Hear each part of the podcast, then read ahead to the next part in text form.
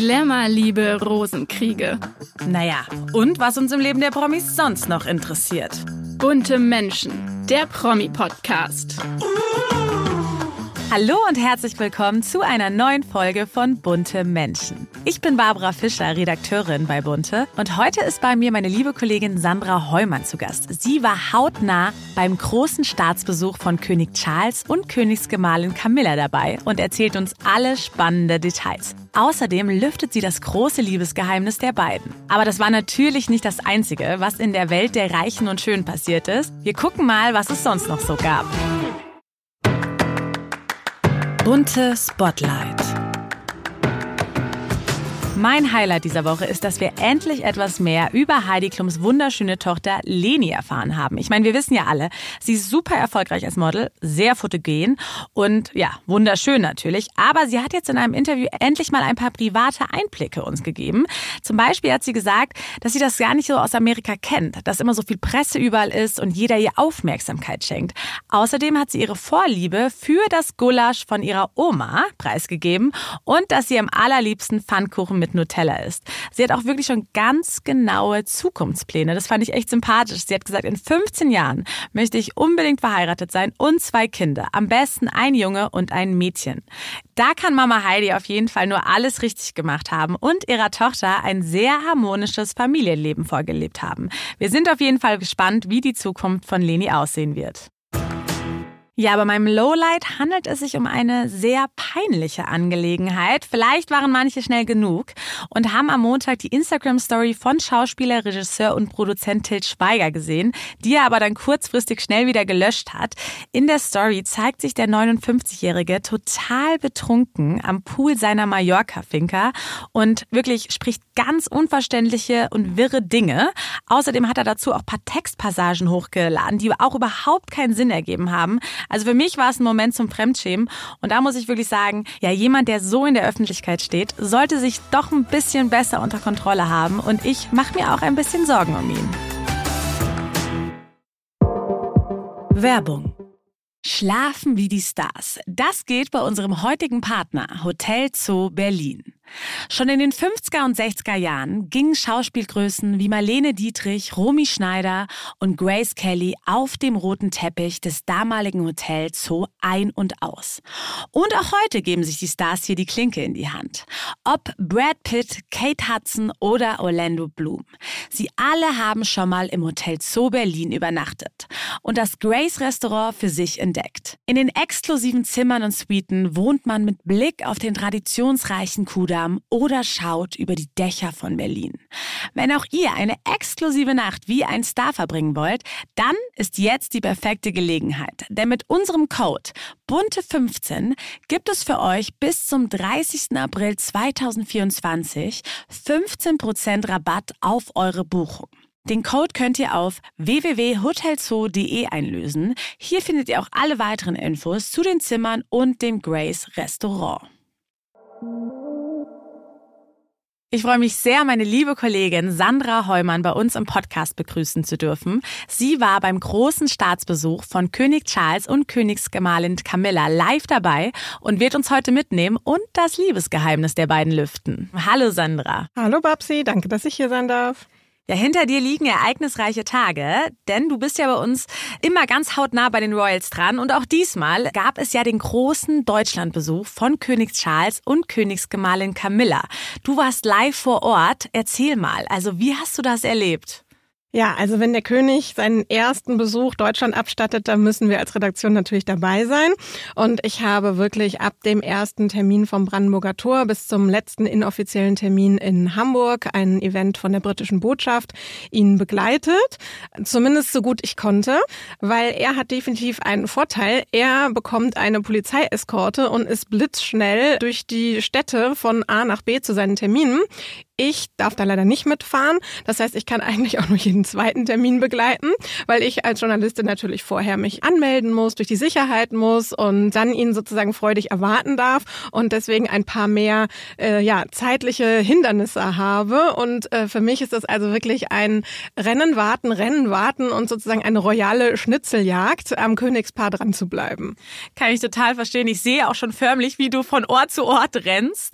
Du hast es ja gerade schon gesagt, die beiden haben ja wahnsinnig viele Termine wahrgenommen, haben natürlich versucht, alles mitzunehmen auf ihrem Besuch. Was waren denn deine Highlights? Also es waren tatsächlich über 20 Termine.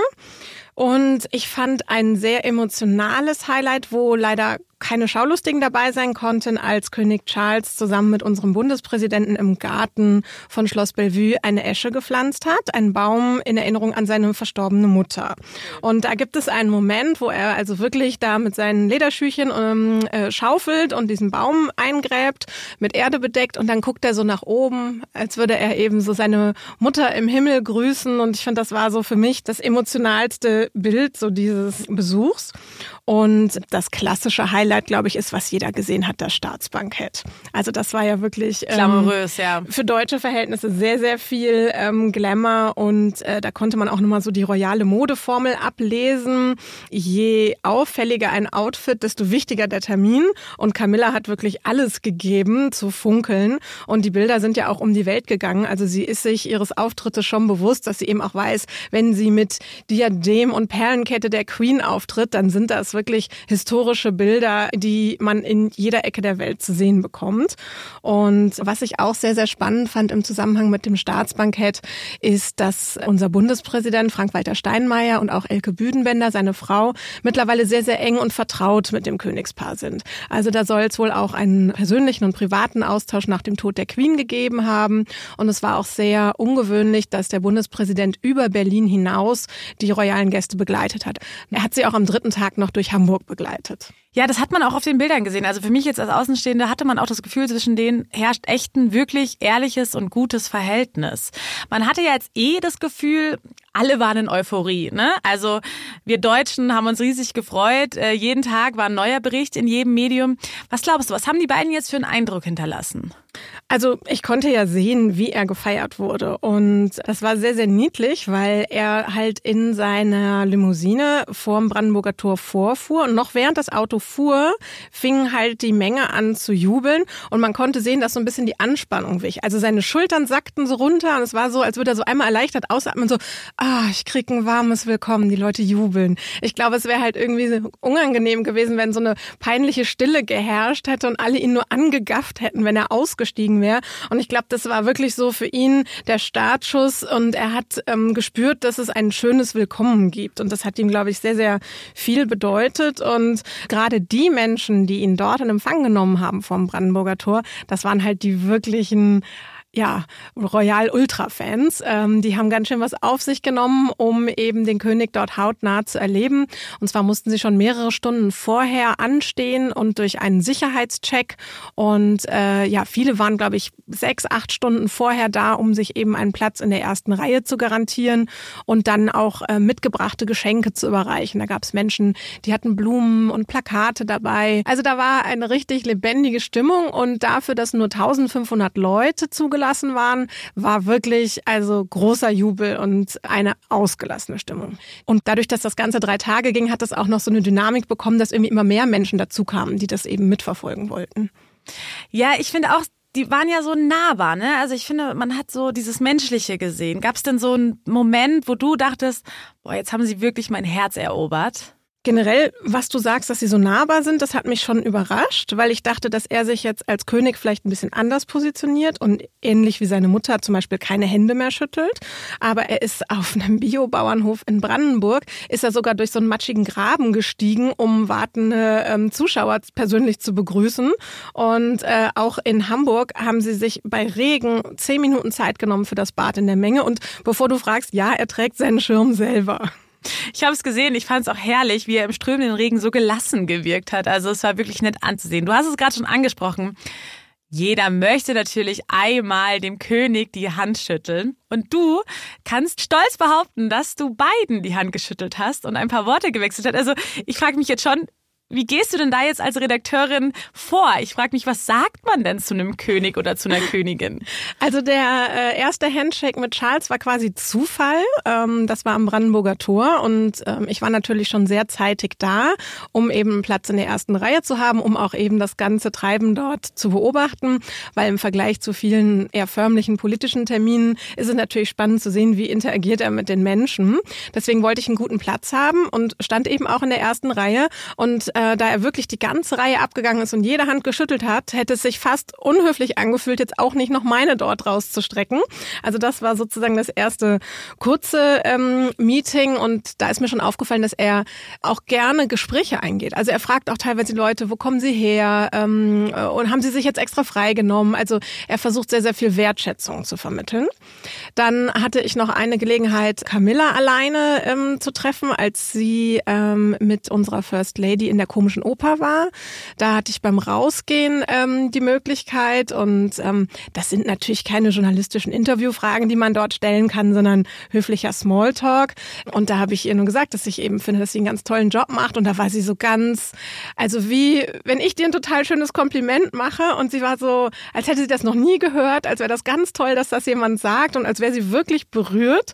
Zum Teil glaube ich ihr, aber ich glaube, dass es auch einfach ihre Art ist, dass sie jedem so das Gefühl gibt, was er sagt, ist irgendwie wichtig. Und mein eigentliches und offizielles Treffen war bei dem Empfang der britischen Botschaft in Hamburg und da sind sie halt wirklich ähm, so die Menschen rein abgeschritten und jeder, der wollte, konnte sozusagen ein kurzes Meet and Greet machen und ähm, da habe ich dann tatsächlich auch geknickst, weil es ja eben. Habe ich mir gerade gedacht. Also ja, was macht man am Anfang, ne?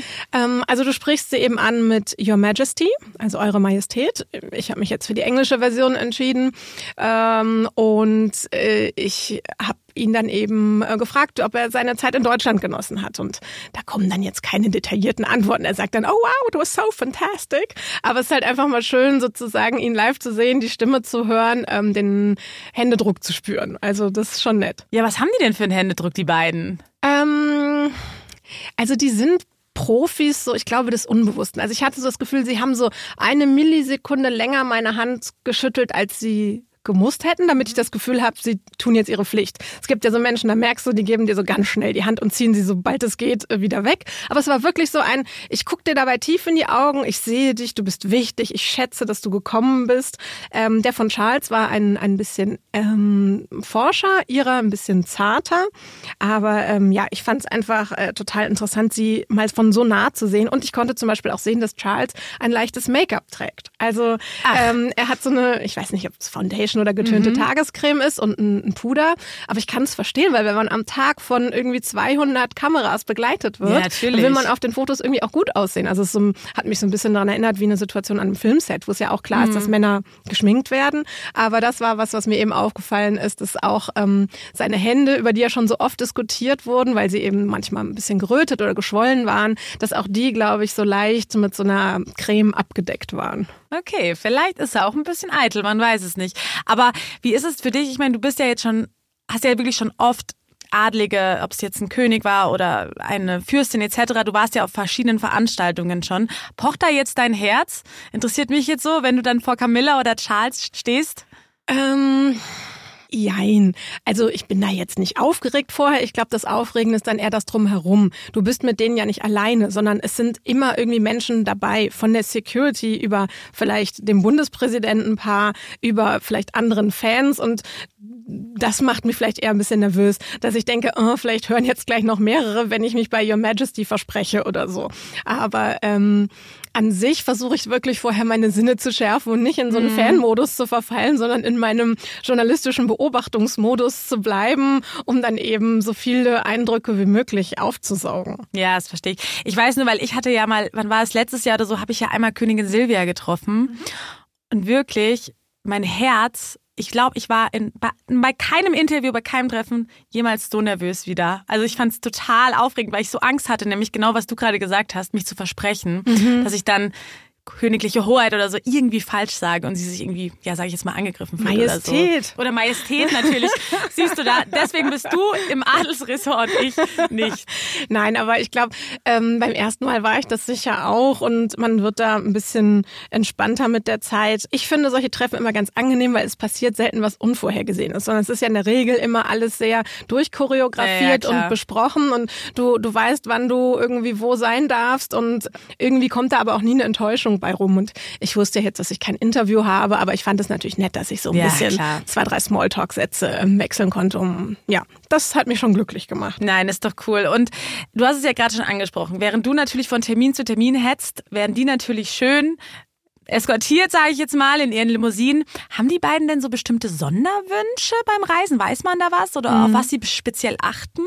Also für uns klingt das vielleicht nach exotischen Sonderwünschen. Die sind jetzt noch nicht auf dem Level von Mariah Carey, aber ähm, klar, die reisen halt in ihrem Bentley. Das ist halt Teil des Images. Und ja, sie wohnen im Hotel Adlon und sie bringen einen eigenen Koch mit. Das klingt jetzt erstmal alles ein bisschen ja, jetzt wollen sie sehr viel. Aber ursprünglich war der Staatsbesuch ja auch für Frankreich geplant und wäre so mit über sechs Tage gegangen.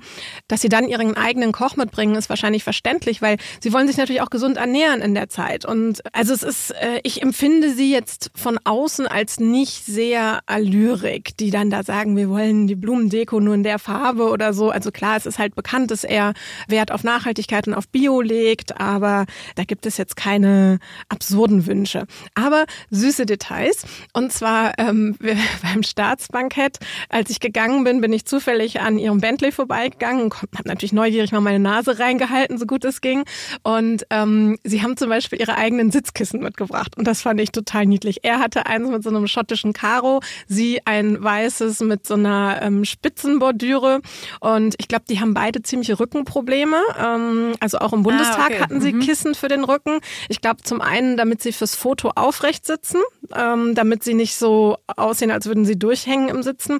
Aber ich glaube auch, dass wenn man den ganzen Tag auf den Beinen ist, ähm, dass man einfach, wenn man sitzt, dann auch ein bisschen auf die Haltung achten muss, wenn man ein Rückenproblem hat. Aber diese Sitzkissen, die waren also Süß. wirklich mein Lieblingsdetail ähm, und deuten vielleicht auch ein bisschen darauf hin, dass sie nicht mehr die Jüngsten sind. Ähm, mir ist in anderen Staatsbesuchen jetzt noch nicht aufgefallen, dass es einige kleine Pausen gibt. Also zum Beispiel der zweite Tag abends, da gab es kein offizielles Programm. Da werden sie sicher was Inoffizielles gemacht haben, aber sie hatten halt den Tag nicht so voll geplant, wie es vielleicht jüngere Königspaare haben. Also da kann man vielleicht auch schon merken, dass sie irgendwie sagen, okay, wir können irgendwie acht Stunden am Tag, aber nach zwölf steigen wir aus, da müssen wir wirklich Füße hochlegen. Ey, verständlich. Ich muss sagen, also wenn ich diese ganzen Termine gesehen habe, wäre ich auch müde gewesen und kaputt. Also ist ja klar, wenn du so hetzt und so viele Menschen triffst, das ich war ist ja anstrengend. Auch fix ja, und foxy, weil man so viele Eindrücke ja, hat. Also, klar. Uff. Ja, wir müssen natürlich über die beiden sprechen, weil ich glaube, das war ja auch etwas, was uns so alle ein bisschen verzaubert hat. Die beiden wirkten wahnsinnig nett miteinander. Wie sind die beiden miteinander umgegangen aus deiner Sicht? Die sind natürlich jetzt nicht wie William und Kate, die manchmal Händchen halten, aber du merkst, dass sie so ein unsichtbares Band vereint. Also die haben so eine Aura, und die verstehen sich ohne viele Worte. Und das ist eigentlich ganz schön anzusehen. Dadurch, dass die beiden sich wirklich fast ein Leben lang kennen, die haben sich immer irgendwie im Blick. Also zum Beispiel bei einem Termin kamen sie getrennt, sie war schon da. Er hatte vorher alleine etwas ähm, gemacht, kam nach und hat halt auch direkt ähm, auf diesem Marktplatz nach ihr gesucht und gefragt und hat dann irgendwie ganz, ganz breit gegrinst und gelächelt, als er sie entdeckt hat. Und man konnte so richtig sehen, wie stolz er war, als er gesehen hat, wie sie da alleine in der Menge die Hände geschüttelt hat. Und ich glaube, da ist ihm so richtig das Herz aufgegangen und dachte so, ah, meine Frau, die macht das echt gut. Und ähm, ja, die verstehen sich halt mit wenig Gesten. Es gab eine Situation bei einer Veranstaltung, da hat er halt für die Fotos ein Bier gezapft und hat halt wirklich so kaum sichtbar ihr das Bier so angeboten, aber wirklich nur mit so einem Blick. Ich konnte es sehen, weil ich direkt vor ihnen stand und sie hat halt mit so einem Blick so, also ich kann es gar nicht mhm. beschreiben, wie sie es gemacht hat, aber sie hat so verneint. Das heißt, er hat ihr so ein bisschen den unangenehmen Moment erspart, dass er es ihr sichtbar anbietet und sie sagt, nee, ich will nicht, weil es wäre ja ein bisschen unangenehm oder unhöflich sogar gewesen. Und ähm, er hat also sozusagen den Check gemacht, möchte meine Frau ein Bier oder nicht? Äh, okay, 13 Uhr, lieber noch nicht. Und dann hat er es halt alleine getrunken. Und das finde ich halt so schön, wenn man so merkt, dass die irgendwie so ihre Codes haben oder auch wenn sie ihn darauf hinweisen möchte, dass sie ein bisschen spät dran sind und weiter müssen, dann zupft sie ihm so ganz leicht hinten am Sakko. Ich glaube, das macht sie auch, wenn sie sich nicht wohlfühlt und weiter möchte. Aber auf jeden Fall ist das Sakkozupfen für ihn total klar. Okay, Satz noch höflich zu Ende und dann weiter. Meine Frau wird schon wissen, warum. Ja, es ist schon irgendwie goldig, muss man sagen. Aber hast du dann auch gemerkt, weil du hast ja vorhin schon gesagt, du hast ja Camilla bei der komischen Oper getroffen, da war sie mhm. ja ohne ihn, ne? Mhm. Also ist sie dann anders, wenn er zum Beispiel nicht dabei ist? Hast du da das Gefühl, dass sie dann sich nicht so wohl fühlt? Hm, sie wirkt ein bisschen unsicherer, aber nicht auf den ersten Blick. Aber zum Beispiel, wenn sie in großen Mengen ist, dann ist das was, was sie, glaube ich, mehr beunruhigt als ihn. Er ist das natürlich auch irgendwie sein Leben lang gewöhnt. Ähm, in der komischen Oper konnte man halt sehen, dass Empathie ihre Stärke ist und dass sie Menschen wahnsinnig gut abholen und einfangen kann. Ähm, sie traf dort auf einen Kinderchor, die natürlich kein Englisch konnten. Das heißt, sie musste irgendwie mit denen interagieren und das hat sie in so kurzer geschafft, da so eine Wärme und Nähe aufzubauen, dass diese Kinder sich total glücklich äh, geschätzt und gefühlt haben und da irgendwie eine entspannte Stimmung war, obwohl die natürlich richtig aufgeregt waren, dass da jetzt irgendwie eine Königin kommt. Ja, ich glaube, was sie wirklich, das haben sie ja jetzt nicht nur bei diesem Deutschlandbesuch äh, bewiesen, das haben sie natürlich auch die ganzen letzten Jahrzehnte bewiesen. Die beiden lieben sich und die beiden, ja, sind wirklich glücklich miteinander. Was, ist, was glaubst du, was ist das Geheimnis ihrer großen Liebe? Hm, also sie sind ja irgendwie so gefühlt füreinander vorherbestimmt gewesen und ähm, man spürt, dass sie jetzt so glücklich sind, beieinander zu sein. Und sie ist überhaupt kein Mensch, zu dem dieser Job eigentlich passt. Also sie spricht nicht gern von Menschen, sie ist nicht gern in großen Mengen, aber sie macht es ihm zuliebe, weil sie möchte an seiner Seite sein und deswegen unterstützt sie ihn und seine Arbeit von Herzen. Aber ihr Ego braucht nicht diesen Applaus und ich glaube, das ist die beste Voraussetzung dafür, dass sie es auch schafft, sich zumindest beruflich unterzuordnen, weil der König ist an Stelle eins, er wird zuerst begrüßt, er steigt zuerst aus dem Auto aus, da ist nicht Ladies First, sondern sie geht hinter ihm, sie wird danach begrüßt und ähm, das ist etwas, was sie total gut erträgt, weil sie einfach privat, glaube ich, so auf Augenhöhe sind und einfach so einen tiefen Respekt und so eine Verbundenheit haben, dass es für sie nicht schlimm ist, dass sie halt nach außen hin dann leider doch ein bisschen die zweite Geige spielt. Ja, ich glaube, das ist auch das, was die Leute so gemerkt haben, was ihr ja früher, glaube ich, sehr oft vorgeworfen wurde, dass sie so nach Macht strebt, ne? Dass sie unbedingt so ja machtsüchtig ist, mhm. was sie mhm. einfach nicht ist, ne? Sie will das einfach nur nicht, nee. an der Seite ihres Mannes sein, ne? Und Wenn sie sich aussuchen könnte, würden die den ganzen Tag irgendwo in Burkhall äh, rumgärtnern und durch die Natur tigern mit ihren Hunden. Also ja. sie ist keine, die das toll findet, dass sie da drei Stunden geföhnt wird und äh, Staatsoberhäupter trifft. Das kann sie und macht sie, aber das macht sie halt, weil ja. sie an seiner Seite sein will. Nee, kann ich verstehen. Also macht das, also ist das genau das, was sie dann zu so einem besonderen Paar macht? gemacht. Ich finde schon, weil für mich sind die beiden so ein Symbol für Liebe, die auch Umwege gehen kann. Weil wenn man bedenkt, die haben sich 1970 kennengelernt, ähm, die Königin war nicht so richtig einverstanden mit seiner Wahl und hat das irgendwie geschickt äh, verhindert. Dann kam Diana und dann haben sie wirklich 2005 dann doch geheiratet. Und ich glaube, das ist das einzige Mal, dass sich Charles auch ein bisschen gegen seine Eltern aufgelehnt hat und gesagt hat, ey Leute, wenn ihr wollt, dass ich diesen Job mache, dann mit der Frau meines Herzens. Ich habe es einmal versucht mit einer, die ihr gut fandet, jetzt kämpfe ich dafür.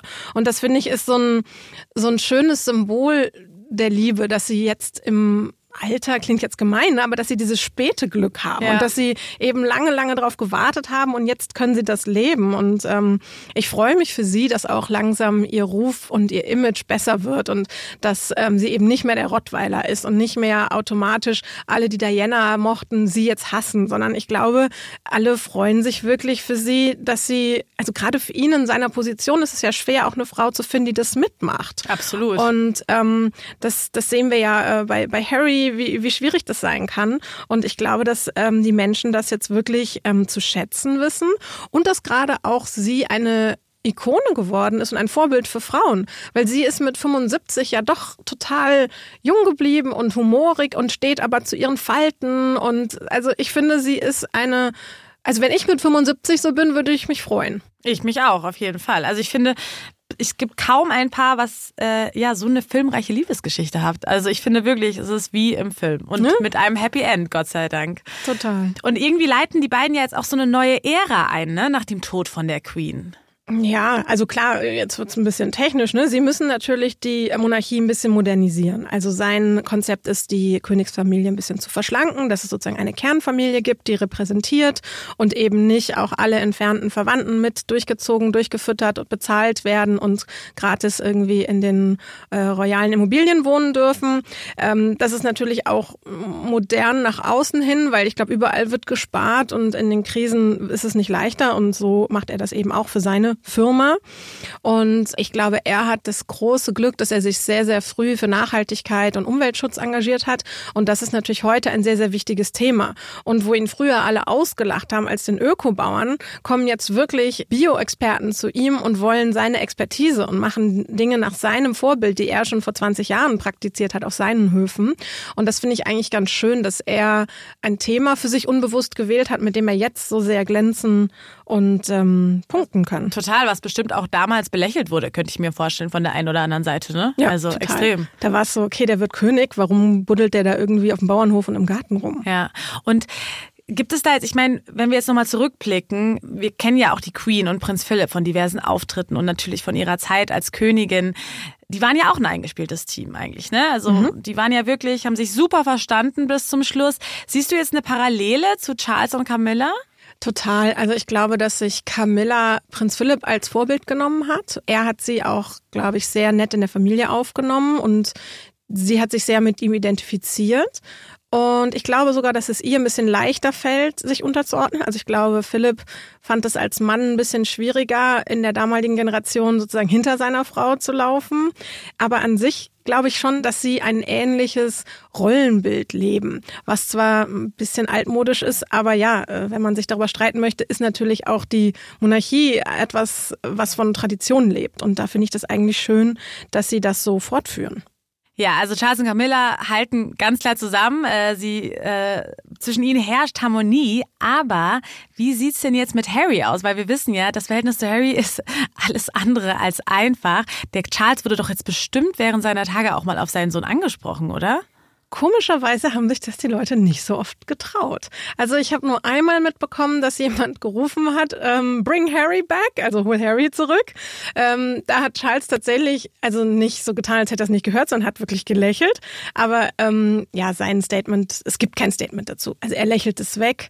Und ja, es war natürlich ein super spannendes Thema, weil äh, ja jeder wusste, dass an dem Tag, wo er abgereist ist, Harry gerade in London war. Und es natürlich am ersten Tag des Staatsbesuchs dann sozusagen die Frage gab, haben die beiden sich getroffen? Aber die britischen Medien berichten, dass Charles vor Abflug in Sandringham gewesen ist und halt eben nicht in London. Also wahrscheinlich gab es keine Aussprache und somit auch keine Versöhnung zwischen Vater und Sohn. Aber wie realistisch ist es denn? Ich meine, die Krönung von Charles steht jetzt an. Was glaubst du, kommt Harry? Ähm, meine persönliche Prognose ist ja. Zum einen mh, für Charles Image und Ruf, weil wenn er nicht kommt, dann signalisiert er damit ja indirekt, dass er seine Familie nicht im Griff hat, dass er es nicht geschafft hat, die Verhältnisse zu ordnen, dass er nicht sozusagen seinen ja, rebellischen Sohn zur Raison gerufen hat. Es zeigt halt einfach, dass es da wirklich menschlich sehr große Defizite gibt. Und ich glaube, die Blöße möchte er sich nicht geben.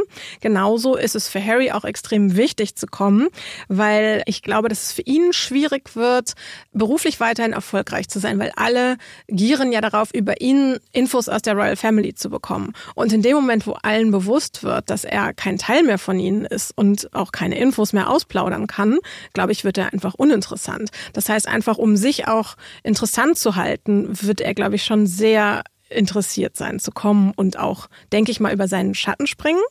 Prognose 2, die werden ihn alle reichlich ignorieren und wenn dann nur höflichen Smalltalk, weil es ist, also mit Harry zu reden als Mitglied der Königsfamilie ist quasi wie ein Interview geben, dann können sie es auch gleich der Presse erzählen. Also ich glaube, alle haben einfach Angst und keiner wird ihm da irgendwelche vertraulichen Familieninterner erzählen, weil alle denken, oh Gott, der schreibt bald sein nächstes Buch und dann steht das da drin. Oder in der Doku oder so, irgendwie Genau. sowas, ne? Nein, wir sind natürlich gespannt. Ich denke, äh, da wird noch einiges passieren. Und ich sag mal so, spätestens zur Krönung hören wir beide uns wieder, liebe Sandra. Ich freue mich riesig, weil ich finde es wirklich so schön, weil er hat 74 Jahre auf diesen Job gewartet und ist also hochmotiviert und vorbereitet. Und ähm, ich glaube, dass es eine tolle Amtszeit für ihn werden wird. Und ich freue mich natürlich auch auf den 6. Mai. Danke, dass du da warst. Ich danke dir. Werbung.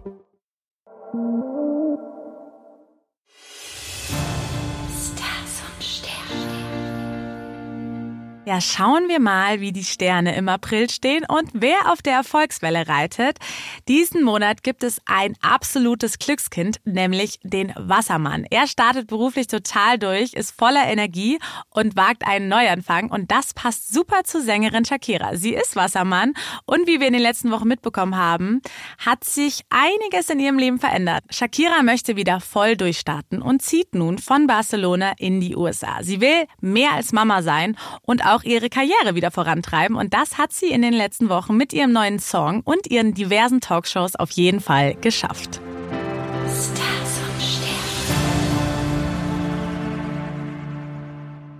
Das war's auch schon wieder mit einer neuen Folge von Bunte Menschen. Ich hoffe, es hat euch gefallen und ihr habt uns schon abonniert auf Spotify, iTunes und Co., damit ihr keine Folge mehr verpasst. Ihr könnt uns natürlich auch jederzeit Anregungen schicken. Also wenn ihr euch einen bestimmten Gast bei uns vorstellt oder eine bestimmte Thematik wünscht, dann schreibt uns einfach an buntemenschen.buddha.com zusammengeschrieben oder per Direct Message an unseren Instagram-Kanal an bunte-magazin.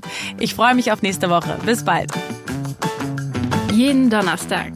Bunte Menschen, der Promi-Podcast.